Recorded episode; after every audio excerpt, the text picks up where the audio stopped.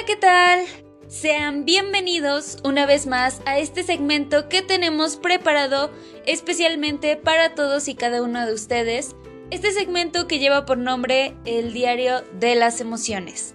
Yo soy Priscila y quiero darles la bienvenida nuevamente a esta programación, a estos temas eh, del diario de las emociones en el cual nosotros platicamos de todo lo que estará relacionado con nuestra mente, como el cómo pensamos, cómo nos sentimos, cómo nos comportamos, cómo expresamos eh, toda esta parte de lo que llevamos dentro y en general todas estas características, todos estos aspectos que estarán relacionados con nuestra salud mental.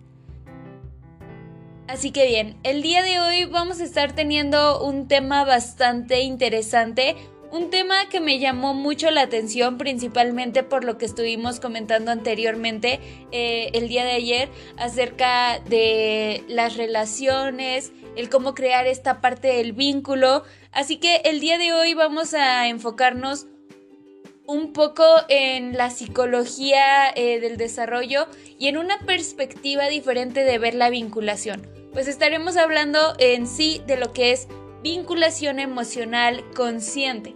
Vamos a estar comentando en qué consiste, ciertas características que son muy interesantes y que son muy importantes porque pues en general vamos a estar tratando lo que es nuestras emociones, el cómo eh, manejarlas y pues sí, varios aspectos que me parecen fundamentales y muy importantes para que nosotros podamos tenerlas presentes en nuestro día a día. En un momento más regresamos para darle inicio a este tema del día de hoy. Espero que puedan disfrutarlo y aprovecharlo mm, pues al máximo. Y bien, en un momento más iniciamos.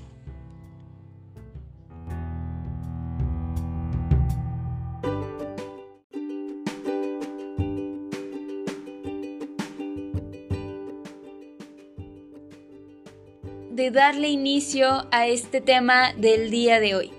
Este tema que les repito es acerca de vinculación emocional consciente. ¿En qué consiste eh, este aspecto? ¿Realmente a qué nos estamos refiriendo con este tema? Bueno, pues para entrar un poco en contexto con este tema, es importante que nosotros eh, sepamos que las emociones condicionan el cómo nos comportamos y el éxito que obtenemos en cada contexto. Así que, de cierto modo, aquí nosotros podríamos cuestionarnos. ¿Y si pudiéramos escogerlas de una manera deliberada? Esta es la línea que sigue la vinculación emocional consciente. Así que, eh, pues en general estaremos hablando del cómo tener un buen control de nuestras emociones porque todos hemos escuchado en algún momento de nuestra vida esta parte del querer es poder o quiero y puedo, ¿saben? Entonces, básicamente es enfocarnos un poco más en esto. Así que, eh, en general, podríamos decir que la inteligencia emocional ha venido para quedarse. Y es que cada vez somos más conscientes de la influencia que tienen nuestras emociones. Además, aunque conocemos a personajes que vivieron hace siglos, que ya se interesaron por el mundo emocional, hablamos de un campo que prácticamente acaba de nacer en lo que se refiere a la investigación sistemática y rigurosa. En este sentido, uno de los últimos métodos propuestos ha sido el de la vinculación emocional consciente, abreviado como BEC. Hasta ahora, los esfuerzos se han centrado en ayudar a las personas a identificar sus estados emocionales. Ya saben, a ponerles nombre, a poder manejarlos o controlarlos cuando aparecen. Pero, ¿y si fuéramos capaces de escoger la emoción más apropiada en cada momento? ¿Y si pudiésemos crear un clima emocional para nosotros mismos y para quienes nos rodean? Esta es básicamente la propuesta del modelo del que hoy estaremos eh, platicando, del que hoy les estaré compartiendo. Así que en general, como les decía, el quiero y puedo es básicamente una manera de explicar también el modelo de vinculación emocional consciente. Eh, repito, son muchas las ocasiones en las que hemos visto eh, pues toda esta parte de las buenas aptitudes para el aprendizaje y que tal vez eh, los alumnos no llegan a alcanzar ese éxito escolar porque supuestamente no quieren y a sus padres también les hemos transmitido esa misma idea. Su hijo puede, pero la verdad es que no quiere. Así que recientemente, eh, como les comentaba, esta parte del saber emocionarse o el saber manejar eh, las emociones, pues en base a esto se han descubierto una serie de claves importantes que hacen que esta frase en ocasiones tan mantenida del puede pero no quiere deje de tener ese significado desde el nuevo paradigma de educación emocional que eh, el autor Roberto Aguado Romo nos presenta en un libro cuya lectura recomiendo y que es Es emocionante saber emocionarse. Así que, eh, pues en general, como sabemos, eh, pues son muchas las características que están conformando a nuestro cerebro, son muchas las situaciones que suelen pasar tal vez por nuestra mente, pero que tiene que ver toda esta parte con nuestras emociones, con esta parte tal vez, como lo decíamos, del aprendizaje o en general, eh, qué de bueno tienen las emociones, qué tan adecuadas son, qué tan inadecuadas pueden ser, qué relación tiene con nuestro día a día. Pues a lo largo de este segmento estaremos eh, tocando cada una de estas características, la elección de nuestras emociones, eh, los tipos de emociones, eh, toda esta parte del también hacer conciencia, tanto en el ámbito educativo como en casa, de la importancia de lo emocional, porque muchas veces dejamos de lado estas características porque decimos, bueno, pues eh, es como lo normal, ¿no? Cada quien sabe manejar sus emociones, pero muchas veces no sabemos qué hacer con ellas. Muchas veces nosotros nos abrumamos, no sabemos identificar nuestras emociones, no sabemos cómo reaccionar ante ellas. Todas estas características que a la larga nos van a estar generando ciertos conflictos porque tal vez luego ya no nos podemos expresar con las personas que forman parte de nuestro entorno y en general, pues sí, ciertas características que podríamos evitar simplemente conociendo un poco de este tema. Así que de verdad, los invito a que puedan continuar en sintonía para que aprendamos mucho más de esta parte de la vinculación emocional consciente.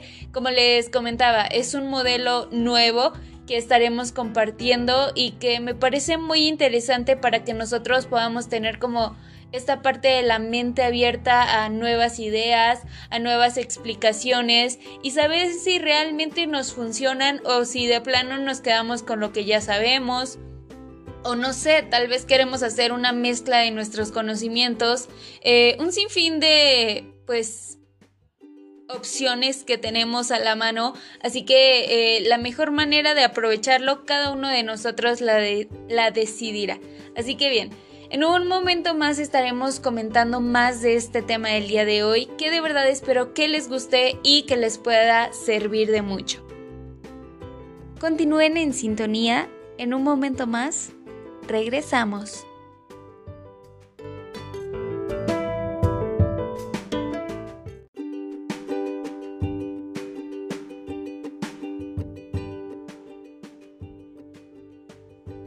Ya estamos de regreso en este segmento que lleva por nombre El diario de las emociones. Así que bien, continuemos con más de este tema del día de hoy, que es acerca de la vinculación emocional consciente. Así que en sí ¿Qué es la vinculación emocional consciente? Bueno, básicamente es un tipo de inteligencia emocional que nos permite conectarnos de forma deliberada con nuestros estados internos.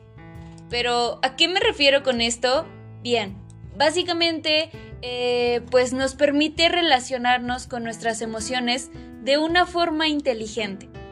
Para ello, se parte de un proceso de autoconocimiento y se aprenden nociones de autogestión y de liderazgo emocional.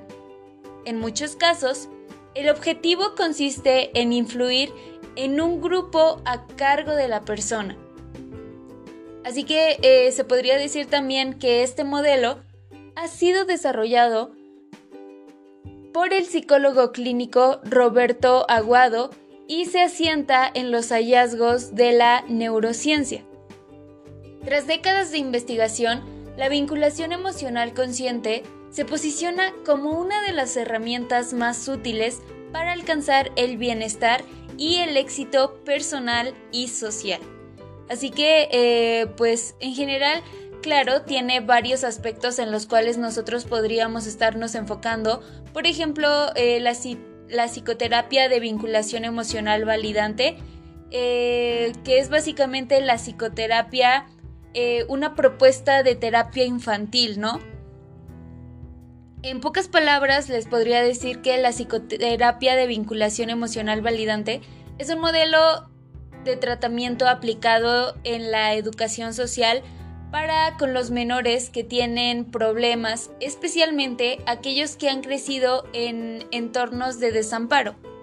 Este modelo tiene bastantes componentes y es complejo, abordando aspectos tales como el estilo de apego, mentalización, estilo de paternidad y, como no, las emociones. Así que, en pocas palabras o en general, podríamos decir que es un tratamiento que va a estar enmarcado dentro de los modelos integradores en psicoterapia y también se concibe como una metodología especializada de intervención en los dispositivos de justicia juvenil y de protección de menores. Básicamente, es un modelo que trabaja los aspectos relacionales del menor y se aplica en el ámbito psicoeducativo y psicosocial. Básicamente, eh, pues los aspectos que tienen en cuenta en este tipo de terapia es que es uno de los grupos principales con los que se usa esta modalidad de terapia hacia los menores, en especial aquellos atendidos en diferentes sistemas de protección social.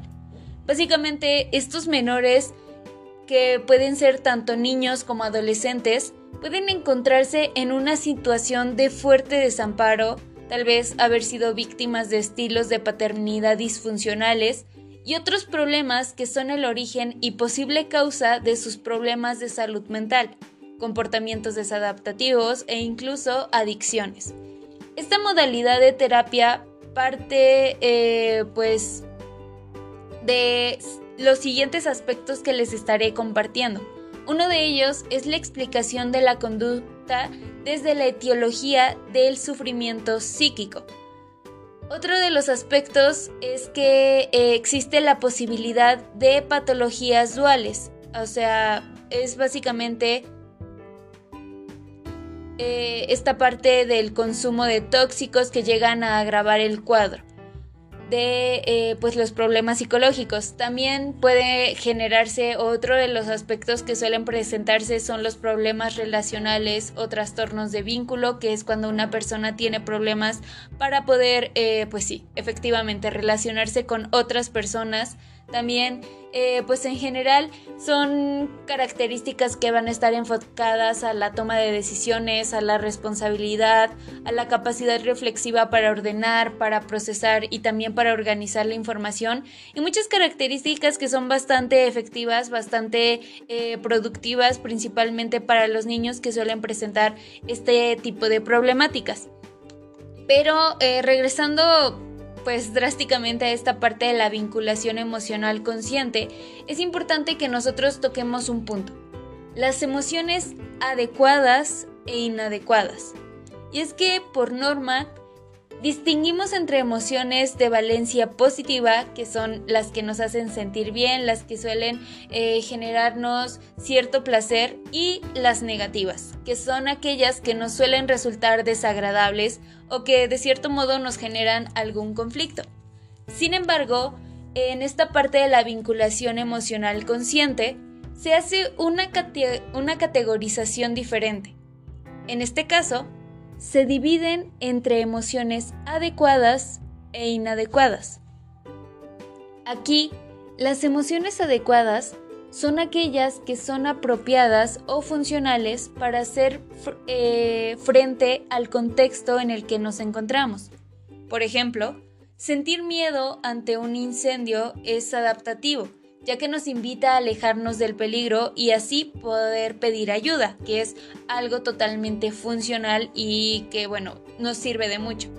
En cambio, las emociones inadecuadas son aquellas que no nos sirven en esas circunstancias. Ya saben, las que nos limitan o nos suelen estar generando problemas.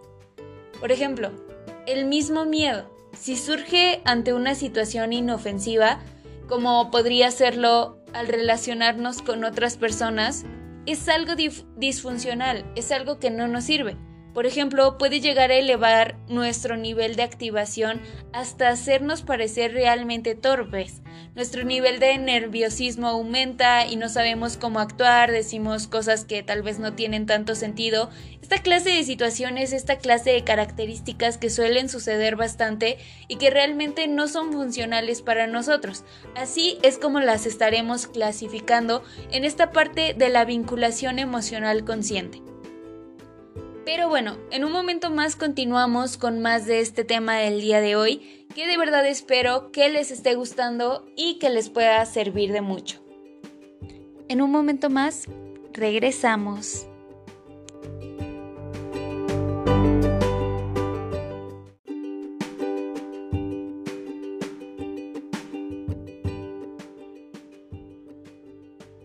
Vamos a continuar ya con más de este tema del día de hoy tema que les recuerdo es acerca de la vinculación emocional consciente. Estábamos comentando acerca de las emociones adecuadas e inadecuadas. Y al comentar este tema es importante que nosotros reconozcamos que no son inadecuadas por el hecho de que tenemos que reprimirlas, que no debemos sentirlas o que tenemos que evitarlas eh, todo lo contrario, decíamos o bien explicábamos que las emociones inadecuadas son aquellas que no nos van a servir para un momento determinado. Por ejemplo, el hecho de que em, yo me sienta temeroso al estar con personas, al estar frente a un público, esta clase de situaciones que bueno, tal vez se valen, pero que si pudiéramos controlarla de una manera diferente sería muchísimo mejor porque no nos están generando ningún eh, como ningún provecho, ningún propósito, así que eh, básicamente en esto nos estaremos basando. Como bien sabemos, los seres humanos nacemos con un repertorio de emociones básicas que estamos preparados para sentir por naturaleza, o sea, todos en algún punto de nuestra vida sentiremos estas emociones, sin importar en qué etapa nos encontremos. Eh, estas emociones básicas son el asco, el miedo, la tristeza, la sorpresa y la alegría. Sin embargo, a, medida que nosotros vamos creciendo, aprendemos a asociar esas emociones a determinadas situaciones. Y si este aprendizaje no llega a ser del todo apropiado, por ejemplo, si asociamos el miedo con el contacto social, entonces estaremos sufriendo las consecuencias, que la verdad suelen ser bastante difíciles de corregir. Así que desde la vinculación emocional consciente se nos anima a desaprender y volver a aprender esta parte de las asociaciones, haciéndolo ahora de un modo mucho más efectivo. Ya saben, sintiendo tristeza cuando sea necesario, miedo cuando se requiera o alegría cuando sea el momento. Y para ello, tal como sucedió cuando éramos niños, es bueno contar con el referente adecuado. Así que ahora llegamos a este punto que también es fundamental. La vinculación emocional consciente en el ámbito educativo. El ámbito educativo es una de las principales áreas en las que se ha aplicado esta parte del BEC, obteniendo buenos resultados para profesores y alumnos. En este caso, el objetivo consiste en crear un clima emocional apropiado para el aprendizaje. Para ello, se distingue entre dos grupos de emociones que facilitan o entorpecen el proceso de enseñanza-aprendizaje. Primero, eh, en el primer punto encontramos emociones TRAM, o sea, T-R-A-M. Estas siglas hacen referencia a tristeza, rabia, asco y miedo. La tristeza es eh, ejemplo si el profesor o el alumno se sienten tristes, afligidos o desmotivados. La rabia, que aparece cuando se siente ira hacia la obligación de tener que estar en clase y tomar una materia. Asco, cuando la asignatura o el modo de impartirla, impartirla causa cierto desagrado. Y miedo, cuando el alumno se siente incapaz de aprender o de estar a la altura de la clase. Así que si el docente o el estudiante abordan la sesión de clase con estas emociones, será muy difícil que el conocimiento se integre y el aprendizaje sea significativo. Así que encontramos este otro punto que es emociones casa. C-A-S-A. Hacen referencia a curiosidad, admiración, seguridad y alegría.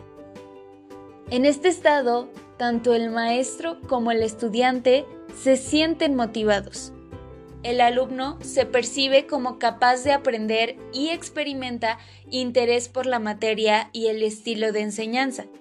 De este modo, los conocimientos se adquieren de una forma mucho más sencilla y natural. De hecho, son precisamente las emociones las que explican en un gran porcentaje el fracaso escolar. Esto principalmente es porque, por ejemplo, entre los alumnos con altas capacidades no se encuentran resultados tan positivos como eh, pues se debería esperar. Y es que la desmotivación, la falta de interés y los estados emocionales negativos no son adecuados para el contexto de aprendizaje. Así que bien, ya para concluir este tema del día de hoy, solo queda comentar un punto más la elección de nuestras emociones. En definitiva, la vinculación emocional consciente nos permite seleccionar deliberadamente nuestras emociones. Esto principalmente para poder adaptarnos al entorno en lugar de ser presas de un secuestro emocional que nosotros no hemos elegido. En sí, es positivo sentir ira cuando hay que defenderse, pero no cuando tratamos de comunicarnos y llegar a acuerdos. Es necesario sentir miedo ante un peligro, pero no en un salón de clases. Por ello, el BEC o la vinculación emocional consciente es una buena herramienta para el aprendizaje. Al vincularnos de forma consciente con nuestras emociones, podemos sacar el máximo partido a todas ellas. Así que bien, básicamente eso sería todo por el tema del día de hoy, que de verdad espero que les haya gustado y que les pueda servir de mucho. Muchas gracias por habernos acompañado en una sintonía más del Diario de las Emociones. Espero que puedan eh, acompañarnos próximamente en más de, este, de esta programación. Yo me despido, cuídense mucho. Hasta la próxima.